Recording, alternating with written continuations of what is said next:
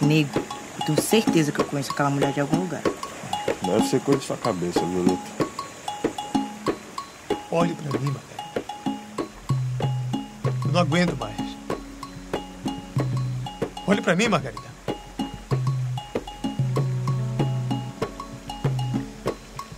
Tá enlouquecendo. O meu amor reage, pai. Ele morreu, mas tu continua viva.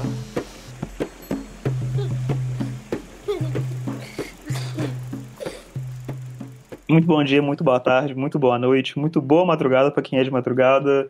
Bem-vindos a mais um episódio do Cinema em Transe. Vamos falar hoje sobre cinema negro. Temos uma mesa cheia, uma mesa vasta, com convidados, convidadas que, que já passaram por aqui. Caso você não tenha, não conheça esses nomes que já apareceram na sua tela, volte para o segundo episódio que fala sobre a mostra de Tiradentes, tem uma conversa muito bacana lá. Começando sempre por ordem alfabética, Ana Júlia, seu bom dia, seu boa tarde, seu boa noite. Bom dia, boa tarde, boa noite. Falar assim, porque eu não sei de que horário estou assistindo. Mas oi, gente, bom estar aqui de novo. Ana Júlia é graduada em Rádio TV pelo FJF, trabalhou nos festivais Primeiro Plano, Festival de Cinema de Tiradentes, crítica e redatora de cinema, de artes visuais da Descolonizarte, curadora de roteiros de longa-metragem do Fade to Black Festival e pesquisa cinemas pós-colônia da África. Seguindo a nossa ordem alfabética, vamos para Manu Zilvete. Manu Zilvete, estudante de cinema pela UFPEL, Universidade de Pelotas, curadora da Mostra de Cinema Negro de Pelotas também, diretora, roteirista, participou do Júri Jovem, como já falei. Volta lá e confira nosso episódio. Manu, seu bom dia, boa tarde, boa noite, madrugada.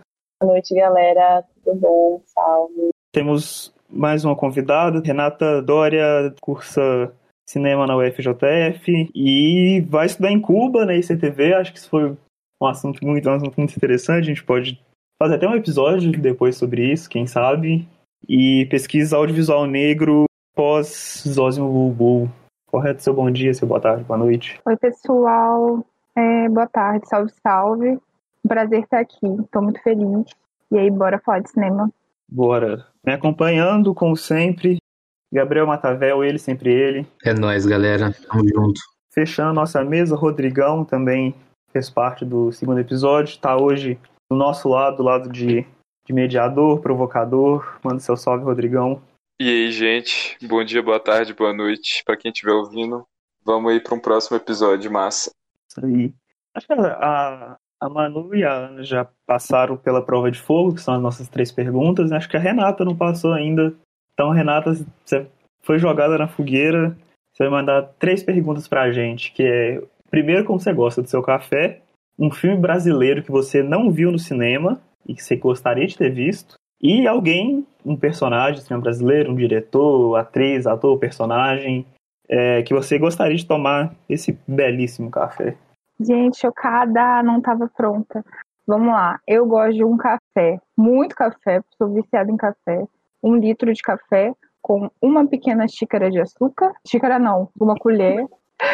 Mas se for um litro, né, até que faz sentido. Eu gostaria muito de ter visto é, a abolição do Zózimo Bulbul, que é um documentário um longa maravilhoso que, que foi lançado no centenário de abolição da escravatura, foi feito com uma verba do Instituto Palmares, e é um documentário assim maravilhoso e lançou quando eu era bem mais nova e eu gostaria de ter visto esse filme no cinema, mas eu acho que ele nem chegou a circular pelo cinema comercial não. E uma pessoa que eu adoraria de tomar esse litro de café cheio de açúcar é Yasmin Tainá, que é a diretora do Cabela, que foi uma cineasta que mudou minha vida, porque eu fiz meu primeiro documentário depois que eu conheci ela depois que eu conheci o filme dela e eu conheci Zosmo Bubu através de uma entrevista que eu vi com ela na internet. E aí eu virei super fã. Então adoraria tomar esse café com ela. É, vamos lá, começar o episódio pelo começo. É, assim, sem querer bater um martelo, sem chegar a uma definição, mas algumas provocações, algumas tensões que podem vir do, do que seja cinema negro. Assim, a gente às vezes agrupa, a gente como um todo, assim, como sociedade. Agrupa o cinema negro por, por alguns aspectos, algumas temáticas e tal. É, um canal recentemente fez um, uma curadoria que envolvia filmes negros.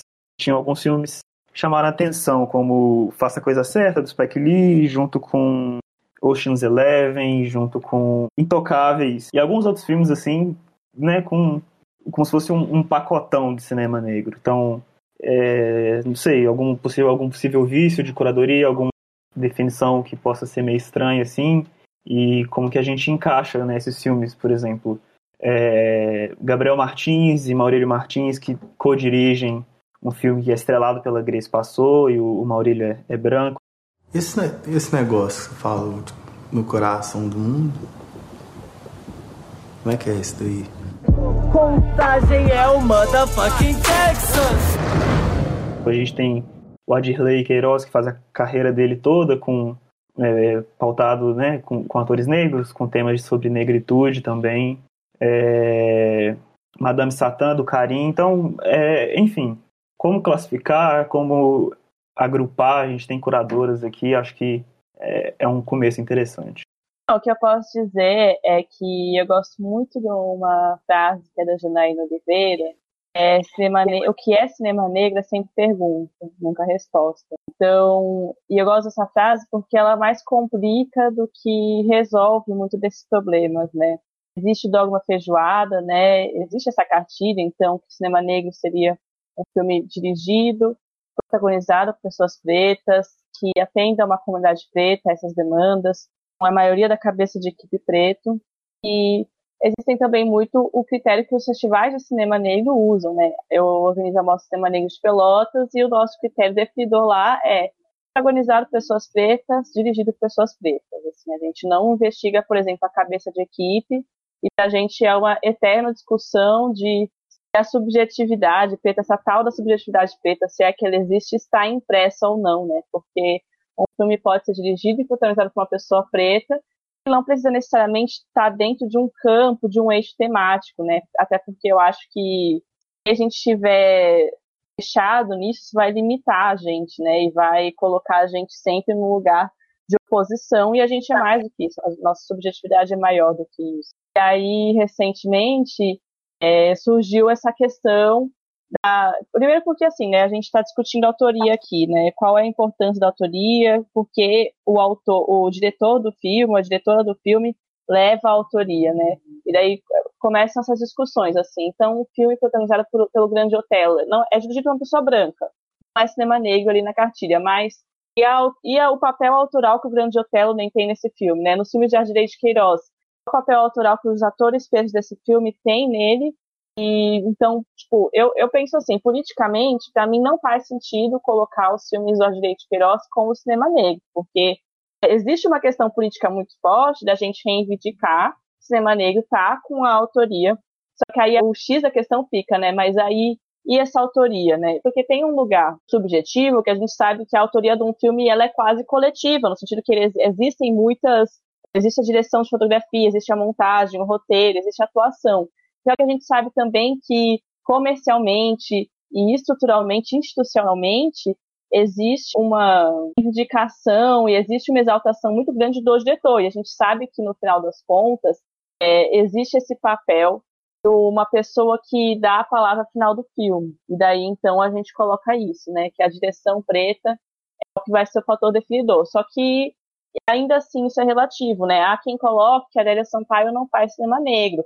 E ela é uma diretora preta que tem filmes que só tem personagens brancos, tem filmes com personagens brancos em pretos, tem filmes com diferentes níveis de importância. E aí fica essa questão, mas aí o, o cinema da Adélia é de cinema negro? Outras pessoas vão dizer assim, não, não é, porque ela não está incluindo ali, porque tirando a informação que você tem que é uma diretora preta, você não sabe, é, não existe essa tal essa impressão até foi uma, é, eu estava falando mais cedo antes da gente começar a gravar, né, que essa semana, na Semana Negra de Cinema de BH, teve a oficina Heitor Augusto, e surgiu essa discussão, né, se é possível identificar essa subjetividade preta num filme, né, se a gente conseguiria, sem a informação se o diretor é preto ou branco, saber, assim. E para mim é, é, muito complexo, assim, é muito, é um lugar muito espinhoso, porque é, existem mais de uma subjetividade, né? Tipo, além do diretor, da diretora, existe a pessoa que faz a foto.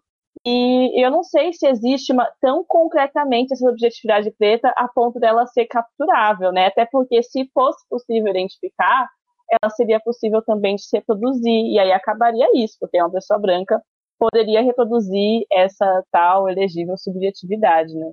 Muito complexo.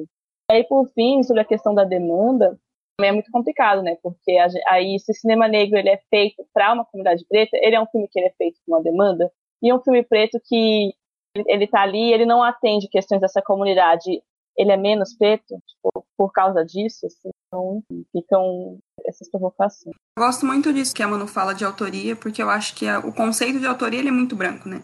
Ele vem lá da novela vague, da carreira do cinema, mas ao mesmo tempo eu fico pensando sobre a necessidade, às vezes, da gente pontuar quem fez as coisas. Porque isso também faz sentido politicamente, né? Da gente pensar quem está acessando esses lugares, porque o cinema ele movimenta 25 bilhões de reais no Brasil. Então, tipo assim, não é só fazer filme porque, ah, eu vou exprimir minhas subjetividades assim. Fazer filme é ter acesso, sabe? Daí eu fico pensando sobre isso, porque para mim é muito claro essa questão da autoria. Lei Queiroz não faz cinema negro, mas isso não significa que os filmes dele não têm valor e não podem trazer um, um, um gesto ou um olhar para o cinema negro.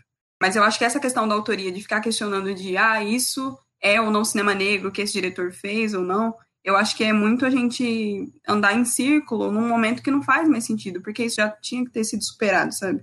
Cinema negro é feito por pessoas negras, e eu acho que isso aí é claro. Mas aí a questão é outra, né? Agora que tem pessoas negras produzindo, porque na época que o Zósimo fez. E daí uma coisa que me incomoda um pouco é isso de pioneirismo, porque ao mesmo tempo que eu entendo a importância do Zósimo, e, e, o cinema dele fez muito sentido para mim. Eu entrei na faculdade pensando no cinema negro por causa dele, por causa da Viviane Ferreira, dessas pessoas estão movimentando esses discursos, mas ao mesmo tempo tinham outras pessoas negras produzindo, poucas. E daí agora que tem bastante, assim, não o suficiente, né, porque nós somos a maioria e ainda somos a minoria no cinema, mas que tem muita pluralidade nessas linguagens, nessas esses jeitos de fazer cinema, eu fico me perguntando é, que, essa, que esse debate de o que é cinema negro acaba colocando a gente em caixinhas que não existem, sabe? Porque a gente já superou a questão de ah, isso é cinema negro ou não, porque a gente está tendo um pouco de acesso. Daí, quando a Anapi faz no Ar Blue, aquilo é cinema negro, ok. Entendemos isso, já está superado. Mas e quando uma pessoa negra fizer um filme que, que não necessariamente esteja dentro desse padrão também de inventividade que estão esperando da gente agora nos festivais, sabe? O que é aquilo que a Castel Vitorino está fazendo? Por que, que ninguém fala sobre isso? Por que, que não está nas listas de cinema negro?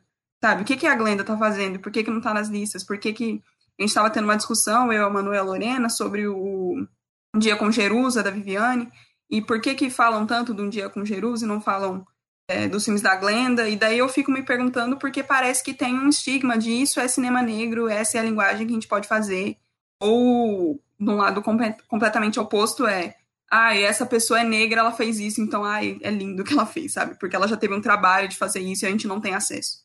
Eu acho que a gente fica andando nesse círculo também na curadoria de pensar que tem poucas pessoas negras produzindo nesse sentido, que não necessariamente acessam os festivais, apesar de estarem produzindo. E daí qual que é esse gesto, né, de colocar as pessoas nessa amostra? O que que o filme mobiliza além da questão da autoria, sabe? É uma coisa que eu fico me perguntando, assim, que eu acho que não tem resposta, como a Manu falou. Mas a questão de cinema negro é feito por pessoas negras, eu acho que já tá superada. Né? Eu fiquei lembrando daquela frase de Zósimo, né? Tipo, o cinema é o que existe de mais avançado entre os povos da Terra. O cinema é uma arma.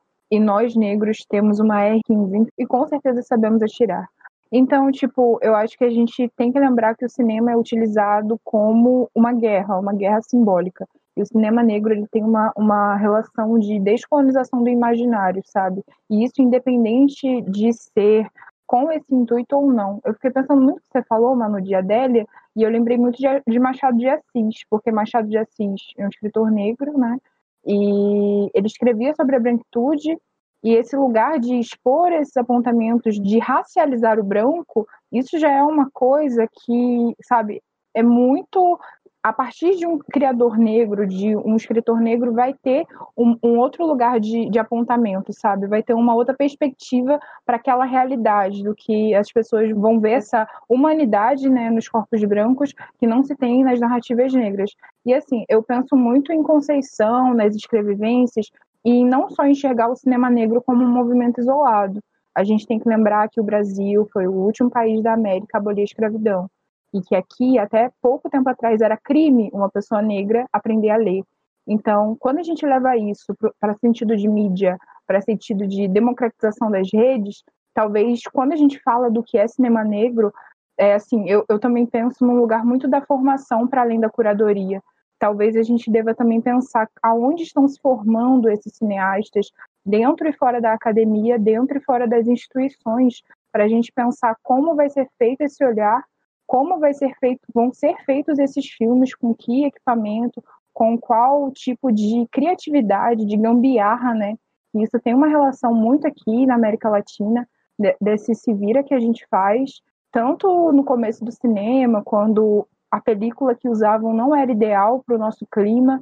Então eu acho que isso tem que ser refletido também, sabe? Mas eu também concordo que o cinema negro é feito por pessoas negras. Eu sei que isso parece muito é, uma coisa óbvia, mas é necessário a gente lembrar o quanto os corpos negros eram colocados num lugar de objeto, objeto de pesquisa, objeto de estudo, objeto de fabulações e não enquanto sujeitos e protagonistas dessas narrativas, né, que vão ser contadas na literatura, na pintura. Eu acho que é necessário a gente pensar no que a gente fala agora, né, dessa quarta geração, né, porque ainda é muito recente. Se a gente for pensar historicamente, o lugar que a gente está, a gente está acessando a academia, a gente está acessando a tecnologia, isso é tipo muito recente mesmo.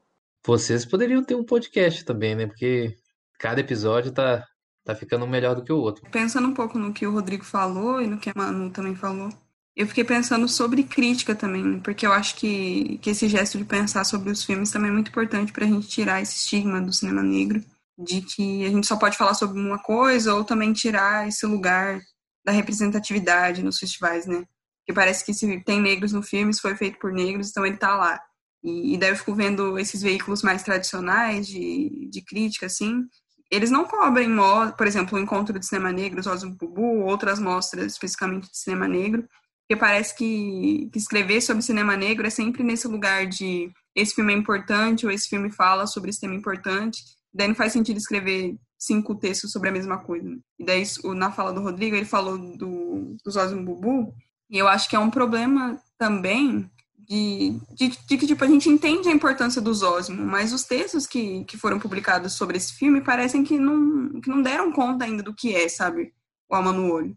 Fora do lugar de, de pioneirismo e, e fora dessa experimentação, porque eu fico vendo, tipo, além do, do aspecto da diáspora, além do panafricanismo, o que que esse filme fez para ser tudo isso que ele é agora, sabe? E daí eu acho que, que, na crítica a gente tem uma, uma responsabilidade de tentar mobilizar outras coisas, mobilizar o diálogo para não cair nesse mesmo lugar de que o cinema negro ele é isso, ou atribuir às pessoas negras esse lugar de, de pioneirismo, sabe? Parece que a gente está num duelo infinito de quem vai ser o primeiro negro a fazer alguma coisa. E não é sobre isso, sabe? Nunca foi sobre isso. E daí eu fico pensando sobre o tempo que a Renata falou também, né? Esse tempo espiralado que a gente não sabe é, se tudo já foi produzido, do que a gente tem que fazer e, tipo assim, eu acho que a gente tem, também tem que pensar no que foi escrito, sabe, sobre esses filmes que já foram feitos, ou que vão ser escritos sobre esses filmes que, que serão feitos, porque se, se a gente está fazendo filme, só quem escreve é gente branca, e daí o nosso filme vai ser reduzido a, a Ana Júlia fez um filme, a Ana Júlia é negra, sabe? Então, o, por quê? Ter o trabalho de, de tentar fazer um filme e tentar mobilizar uma coisa se ela vai ser reduzida a isso? se eu vou escrever o um filme no festival e daí o filme vai entrar porque é um filme importante. Tá, mas ele é importante por quê? Porque ele é negro? Ele é importante por quê? Porque que olhar ele tá dando, que frescor é esse que ele tá dando pro cinema? E daí eu tô vendo uma mobilização muito interessante no, nesses novos disso, sabe? No sexto da Lorena, que não tá aqui, no sexto do Juliano, a gente acho que todo mundo falou aqui citando um pouco Juliano, sabe? E são textos que são escritos com uma linguagem simples, são textos tipo assim, quatro parágrafos e que quebram a nossa cabeça e que não estão sendo falados em nenhum lugar, entendeu? Da, da gente ter que fazer uma, uma oficina de crítica dentro de uma mostra de cinema negro para falarem sobre esses textos. Por que, que na oficina, sei lá, em qualquer oficina de Tiradentes ou qualquer oficina do primeiro plano, do Cine Esquema Novo, não tem isso? Porque chamar as pessoas negras para falar também e reduzir o discurso a alguma coisa, porque quando eles chamam gente negra para palestrar ou chamam os cineastas negros para defender os próprios filmes nos debates, eles estão esperando que a gente fale de representatividade. Eles não estão esperando que a gente tensione a forma do filme. Eles não estão esperando isso. E daí, eu acompanhando muito a mostra é, em 2020, eu senti muito isso. As pessoas não vão preparadas para o debate tentando mobilizar outra coisa. Porque o papel da crítica é isso, né? É trazer para o filme uma coisa que ele nem sabe que tem. Mas é tão limitado esse pensamento sobre cinema negro que, que tipo assim, o debate é: ah, esse filme é muito importante, o protagonista é negro, essa atriz é muito boa. O que, que é isso? Sabe? E ao mesmo tempo que eles estão homenageando a gente, eu acho que tem mais um esvaziamento do discurso que, que apaga do mesmo jeito, sabe? Daí eu fico pensando muito sobre isso. Eu acho que o que a Manu falou é muito importante e faz pensar também sobre curadoria, né? Esse papel dela de, de Pelotas é um, um papel importantíssimo, mas também não só nas mostras de cinema negro, sabe? Eu não quero que os filmes de cinema negro sejam tratados pela forma só em mostra de cinema negro, porque a gente sabe, a gente assiste filme negro, sabe? Mas quem não assiste? Quem tem que ver? Porque pessoa branca não tem que, tem que só ver filme negro que fala de violência policial para eles falarem, ah, eu sou um péssimo policial, eu, sou, eu pessoas negras. Tipo, porra, mano, é mais do que isso, sabe? A gente está fazendo cinema. O cinema brasileiro está se reinventando pelo cinema negro. E ninguém está falando sobre isso. Parece que é só, tipo, ah, as pessoas negras estão lutando e agora elas estão nos debates falando de representatividade. Não. O mundo não é só o discurso da punk, são importantes. Mas não é só político é também de forma, é também de linguagem, é também de arte. A gente tem essa sensibilidade. Não é só pela representatividade, pela representação. A gente está mobilizando outras coisas. E eu queria que falassem sobre isso. Sabe? Eu fiquei pensando nisso você falou, muito dessa relação do subconsciente, né, e da educação. Então, eu acho que falta muito, talvez até políticas de Estado. Eu sei que você não falou sobre sobre política, só sobre a, essa relação da política, mas de levantar e de dialogar isso, porque assim, eu vejo muito esse papel da curadoria com o papel da educação, sabe, da mediação, da mediação desses atravessamentos do filme que às vezes a própria pessoa que fez o filme não tem noção da quantidade ou ainda não teve a noção da quantidade de temas e de formas que ela trabalhou naquela criação audiovisual, né, naquela obra. Aí eu fiquei pensando assim, em relação a essa da crítica, foi uma coisa até acho que a Manu comentou dos festivais e da internet ter quebrado um pouco esse eixo Rio-São Paulo, né, Sul-Sudeste. E eu fiz um documentário no ano passado que ele está circulando em festival na Negritude Infinita e também no EGB, EGB. Gente, eu nunca falo certo. Me perdoa, gente, se vocês são se alguém aqui no festival relacionado vê, enfim mas é um festival de Sergipe de cinema negro. Eu acho que a gente ainda está muito focado no sul e no sudeste. Quando a gente chega nos festivais é, nacionais de cinema, e aí vai ter um espaço para falar de cinema negro, esse, e, e, nem deveria ser assim, né, uma quantidade tão limitada é, para é, o, meu, o meu filme Suelen é Diáspora Periférica. Eu fiz para um roteiro da universidade. É um documentário super curtinho, assim, mas ele está circulando em alguns festivais. Inclusive, ele está em cartaz agora, no, na Videocamp. Mas eu comecei a conhecer realizadores do, do Nordeste, do Norte, e ver o quanto que falta a gente acessar é, essas realizações e o quanto que talvez a gente não sei. Eu não sei se é um vício na estética que vai estar tá mais ligada, talvez, com uma coisa da cidade, sabe, do Rio, São Paulo, que vai dialogar mais com a TV, falando de câmera, falando de enquadramento. Teve um filme que eu vi que era só tela. Tipo assim, o filme era um documentário feito só com tela do WhatsApp. E era sobre um casal de namorados que se separou durante a pandemia. Enfim, eu acho que falta a gente conhecer isso, mas uma coisa que a Manu falou também, eu adorei a fala da Manu. Adorei da Naju também, tá? Desculpa, Naju, mas a, o que a Manu falou sobre curadores negros é essencial. Porque aí quando a gente chega nesses festivais é, maiores, né, ou mais antigos, em escala nacional, é, quem são os curadores? Então, acho que a gente não vai ter, a gente não vai ter espaço para ver esses outros filmes se a gente não colocar curadores negros, curadores negros do norte, do nordeste, porque essas pessoas existem e a gente tem que é, tomar cuidado, porque às vezes parece se apresenta tipo uma cortina de fumaça como se não existisse criação audiovisual fora de Rio, fora de São Paulo, sabe? E é isso. É louco pensar também como a fortuna crítica, assim, pegando um pouco da fala de cada um de vocês, ela vai, vai desempenhar o legado do filme, né? Tipo, cânone é isso, né, gente? Tipo, é, é o livro que tá na, no. Na, é o livro, é o filme que tá no livro, é o filme que seu professor da universidade vai falar. Tipo, eu não lembro agora o nome do festival, nem o nome da mostra. Se eu não me engano, foi o Olhar de cinema lá do, de Recife. E aí tem um vídeo, assim, no YouTube, que ele tem algumas imagens, mas ele é só um, um áudio, uma gravação de áudio, assim, de um, de um debate que está rolando uma, de uma mostra da LA Rebellion, que é, se eu não me engano, foi em 2017. Assim, tem o Vitor Guimarães, tem o Heitor Augusto, tem a Carol Almeida, e, e era um, é, essa galera universitária de Los Angeles que, tipo, por, por uma distância de metros, assim, de Hollywood, do grandes estúdios, que estão na mesma cidade, isso foi a frase de algum deles falando lá, por uma distância de metros, assim, conseguia fazer um, uma distância universal entre os filmes. Então, tipo, pensando um pouco nessa questão que a Renata falou de localidade, eu sei que é totalmente diferente, mas é, é louco pensar também como isso, essa disparidade regional, mas também essa amálgama da mesma cidade pode causar umas disrupções muito loucas, né? Tipo, tudo no, no mesmo espaço e no mesmo tempo consegue ser tão diferente. Si, e também é um, é um período da história que é muito pouco falado, assim, e, é, e tem uma fortuna crítica e um acesso muito pequeno, né? LA Rebellion, assim, sempre quando tem mostra, são filmes muito raros, são textos muito específicos, assim, e, tipo, a gente não, não estuda isso em, em, história do cinema mundial, sabe? Tipo, a gente pula, a gente vai falar de Nova Hollywood, que é o que estava rolando na época, e não vai falar de LA Rebellion. É, tipo, é aquela coisa, tipo, depois do fazer tem um pensar, e isso vai gerar tudo, é tipo, tudo dentro do mesmo sistema, mas enfim. Total. É, eu gostei muito, assim, da fala das meninas, da Naju e da Renata, e também do Rodrigo agora. Uma coisa que a Naju falou agora que, enfim, me pega muito, né, é que a gente ainda não falou, não foi escrito, não se debateu muito sobre a, a outra importância do a importância, né, entre aspas, do Alma no Olho, né? Que é não só ele como filme, mas como ele como movimento, o que, que ele provocou, né? Porque essa história que a gente contou agora mais cedo, o Cabela, em 2015, ele passa desapercebido nos festivais, não é selecionado em Tiradentes, não é selecionado na grande maioria dos festivais. Aí ele é descoberto em muitas aspas, porque essa questão do descoberto, né? Agora, como a colonização, ela segue colonizando a gente, colonizando, né? Então, o Brasil ele nunca foi descoberto, ele foi invadido.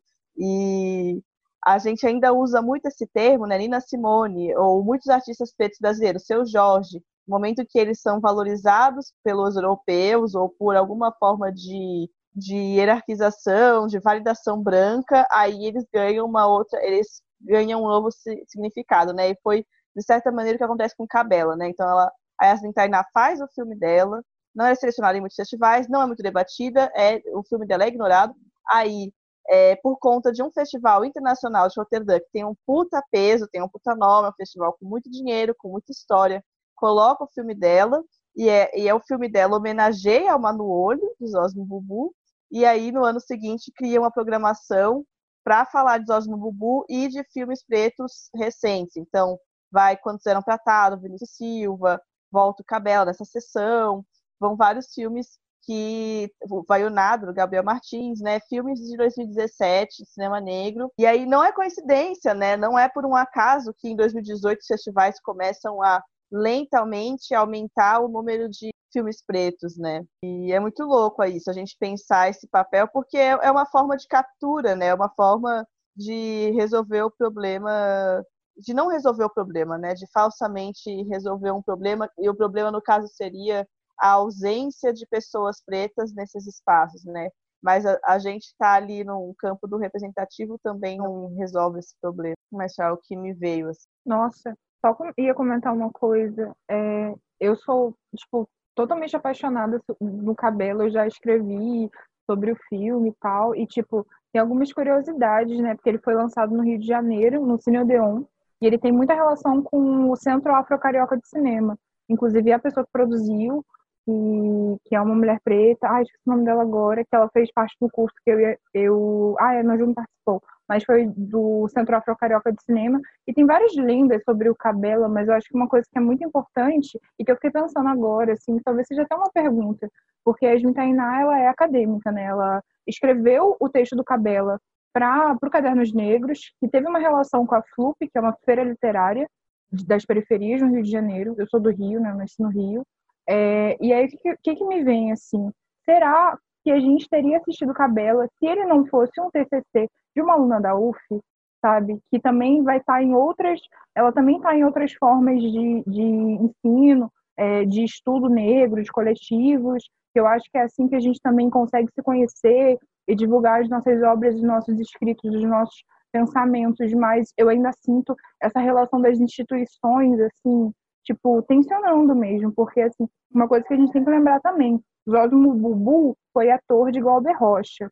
Será que a gente conheceria e falaria e levantaria, e assim, falando, amo Zósimo, amo o que ele fez, né? Até porque ele dialogava, ele, ele criou um cinema, porque tem uma entrevista dele com o Canal Brasil, que tem no YouTube, que é muito boa, que ele fala que ele queria muito espaço para divulgar os filmes que ele fazia, e aí ele viajou pelo Caribe, por alguns países do continente africano, e falaram para ele assim, é, olha, a gente tem que construir o nosso próprio cinema para passar os nossos filmes. E foi isso que ele fez quando ele fez o festival, quando ele fez o, prédio do Centro Carioca, Afro-Carioca de Cinema. Então, eu fico pensando, assim, nessas novas instituições, e agora falando de tempo circular e voltando para aquilo que você falou no começo, né, Manu? Da gente pensar essas instituições e de criar essas instituições também, sabe? Porque a gente vai ficar batalhando para entrar em lugares tão antigos que talvez nem queiram, e talvez, assim, nem seja o melhor caminho para a gente seguir, sabe, nessa encruzilhada. Eu acho muito foda isso que a Renata falou sobre as instituições, e daí eu fiquei pensando nas referências que a gente trouxe aqui, né? Porque o Dogma Feijoada foi feito pelo Jefferson dele, tipo, o TCC da USP, se eu não me engano.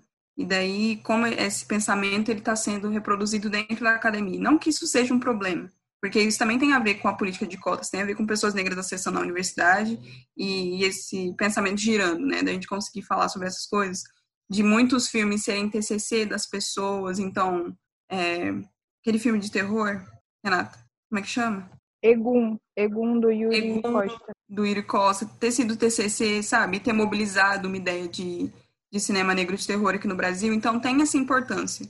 Mas eu acho que também é, é muito elitista a gente pensar só nisso, porque tem filmes que estão circulando em YouTube que não são contemplados como cinema. Daí, qual que é o papel da curadoria negra nesse sentido? Porque a gente está fazendo mostra de cinema negro e essas pessoas não necessariamente acessam a inscrição desses festivais, sabe? E daí, como que, que a gente mobiliza isso? O cinema negro, ele é acadêmico, fundamentalmente? Não, mas é, a academia também serve para alguma coisa. A gente está mobilizando pensamento. É o que a gente falou desde o começo, sabe? Não adianta fazer filme preto se a gente não está pensando sobre cinema negro.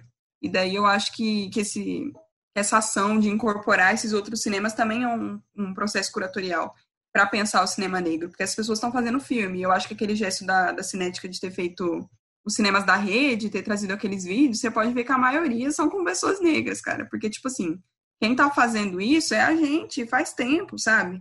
E não que a cinética tenha sido o precursor em, ah, eu vou pensar os cinemas da rede. Mas esse gesto que, que foi importante, assim. Que as pessoas estão dando mais atenção a isso. Porque é uma, uma revista que também tem essa, esse tradicionalismo, né? Que as pessoas olham os textos e, e dão esse crédito para os textos. Daí eu acho que é importante também. Tá entrando pessoas negras nesses lugares, enfim. Da gente acabar com as instituições, mas ocupando as que existem, sabe? Porque não adianta nada a gente criar um espaço que é nosso, esse quilombo, e, e ficar a par dos brancos, porque o mundo não funciona assim, né? A branquitude, ela não é alheia à negritude. A gente está vivendo tudo imbricado. Assim. Primeiro que, assim, uma coisa que ficou ali atrás, né? Que até eu, levei esse episódio, assim, que é uma percepção que eu tive, que eu sei que as pessoas tiveram, é, em Tiradentes, em 2020, que foi, beleza, o festival foi lá e colocou 70% dos filmes de cinema negro. Aí o pessoal do Periférico que é um filme de cinema que estava na competitiva, que ganhou o prêmio Canal Brasil, toda noite fazia o bailinho ali do lado de fora da tenda, né? E a tenda, ela fazia shows, as permaneiras, tocava músicas, mas também era muito perceptível que tocavam certos ritmos, tocava blues, tocava jazz, tocava MPB, ritmos feitos por pessoas pretas, mas assim, não tocava funk, tocava pop, mas não tocava funk. E o pessoal do Periférico fazia o bailinho colocando funk. E vinha, é, começou a juntar esse rolê pós a tenda fechar, né? Que acho que lá pelas duas da manhã a tenda acabava o show. E aí juntava uma galera, e era uma galera que era do festival, assim, então, os realizadores, pessoas que estavam assistindo os filmes, e uma galera que era da cidade de Tiradentes mesmo, que não necessariamente tinha assistido os filmes mais cedo, que não necessariamente estava ali na mostra, mas que estava ali para tomar uma cerveja e ouvir funk.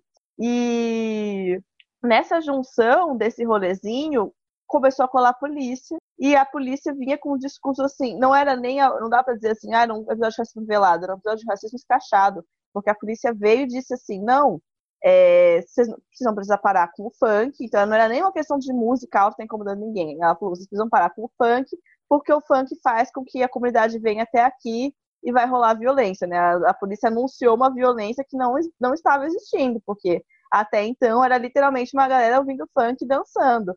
E o festival foi muito omisso, assim, em relação a tudo isso, porque não era por um acaso que o festival não estava tocando funk, assim.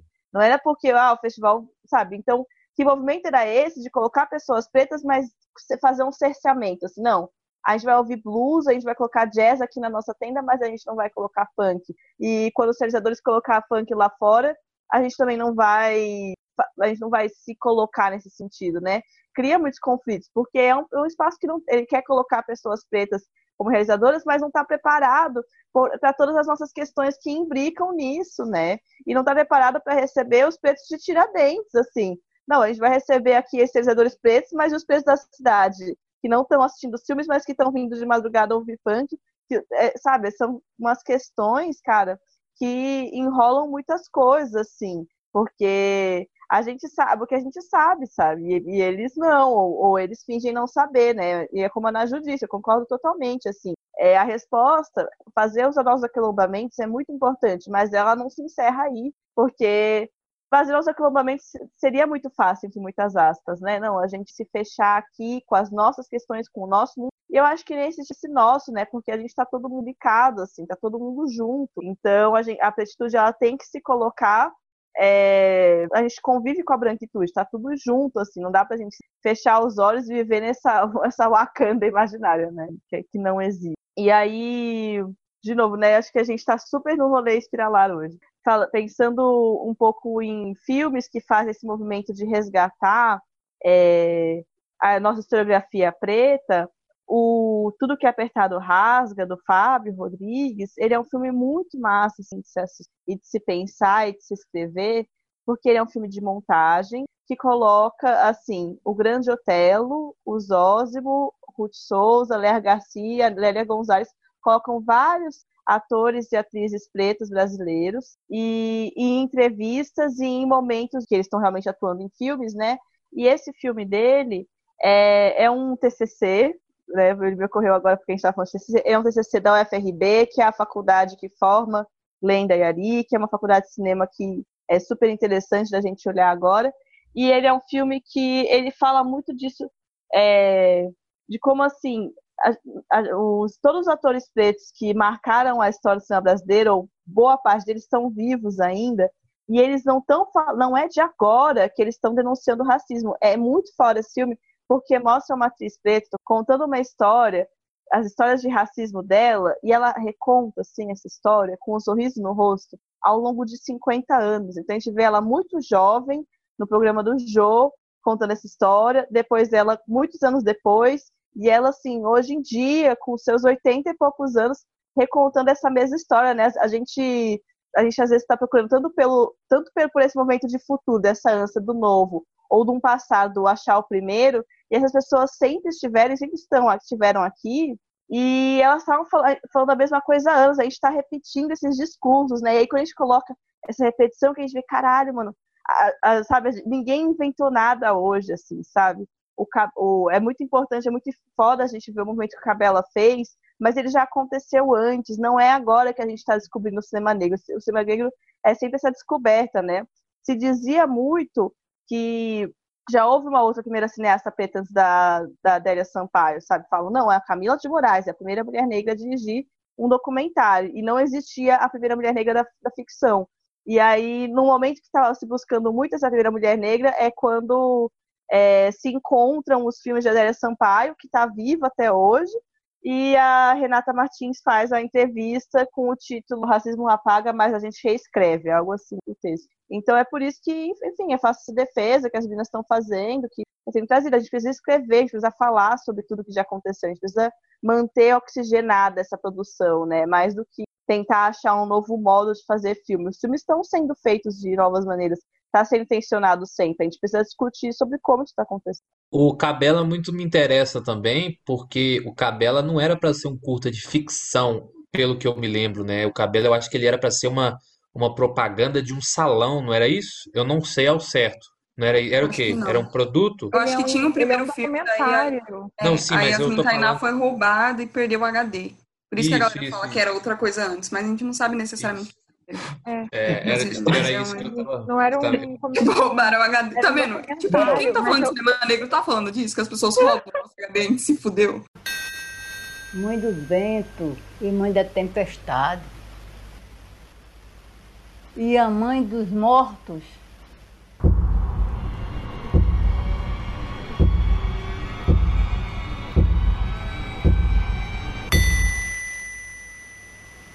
Meu filho, você se lembra dos eguins? É, então, esse é mais um episódio de Cinema em Transe. Acho que é episódio introdutório, assim. A gente passa por muitos campos, a gente toca em muitos assuntos e fica o convite para as meninas e para Lorena, que não pôde comparecer, mas a gente crê que vai ouvir esse episódio, senão você está desconvidado do podcast, tô brincando. E marcar alguns outros de temas mais específicos. É, foi muito bom, acho que tenho muito a acrescentar, muito a pensar, assim. E de tradição também, é, galera convidada a indicar filme, livro, texto, música, o que for que vocês quiserem indicar. E a gente encerra. Vou de ordem antialfabética agora. Renata. Socorro, não estava preparada. Tá, eu vou indicar um livro Olhares Negros da Bell Hooks. Eu sou muito fã da Bell Hooks é, e acho importante a gente ler Mulheres Negras também. E ela fala de comunicação, de cinema, de descolonização do imaginário. E eu vou indicar um, um curta. Eu ia indicar um festival, né? Os festivais de cinema negro, mas como já acabaram, eu vou indicar o curta-metragem que eu vi no, no EGB, na mostra Fetos. É um curta documental e ele fala sobre é, infância e casa, assim, de uma realizadora que também ela é do Recôncavo e é o primeiro filme dela. E ele entrou numa mostra antes da mostra, tipo um esquenta EGB, que é um festival que eu tô falando, né, que tá em cartaz agora. Não sei. 2.704 quilômetros da Letícia Batista. Esse é o filme que eu recomendo. Minha Eu amiga. Sério, eu fiquei Aham, apaixonada. Vou mandar um beijo pra Letícia. Porque que filme incrível, gente. Eu chorei muito. E foi, o prim... foi um dos primeiros, se não foi o primeiro filme dela. E eu acho muito importante a gente recomendar filmes de mulheres pretas do audiovisual, principalmente fora do eixo Rio São Paulo.